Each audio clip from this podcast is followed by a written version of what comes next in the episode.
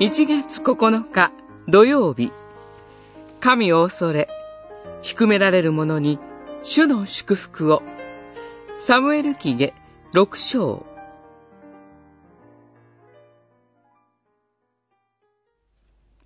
主の見前でダビデは力の限り踊った。彼は朝のエフォドをつけていた。ダビデとイスラエルの家はこぞって喜びの叫びを上げ、角笛を吹き鳴らして主の箱を運び上げた。サウルの娘、ミカルは窓からこれを見下ろしていたが、主の見前で羽踊るダビデ王を見て、心の内に蔑んだ。六章、十四節から十六節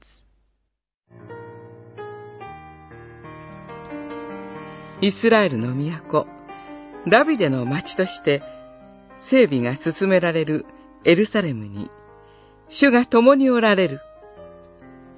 その平安を求めて、神の箱が運び込まれます。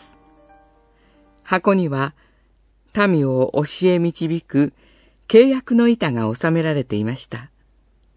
そこに、神の御心が刻まれている。その御心を称える国づくりをダビデは願います。箱の位相には、ダビデ自らが人頭指揮にあたります。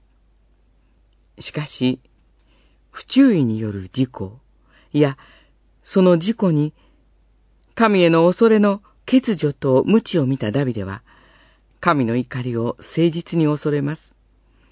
そして、エルサレムまでの道のりを改めて神への礼拝として進みゆくことにします。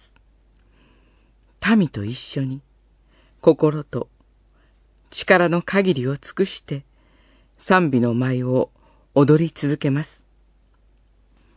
が、その姿はミカルにとって蔑むべきものでした。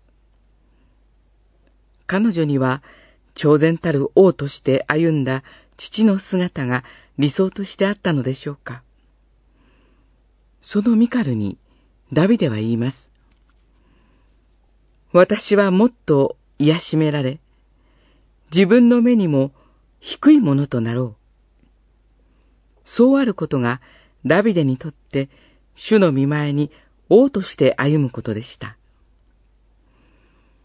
神を恐れ、低められる人の心に、主の祝福が豊かにありますように。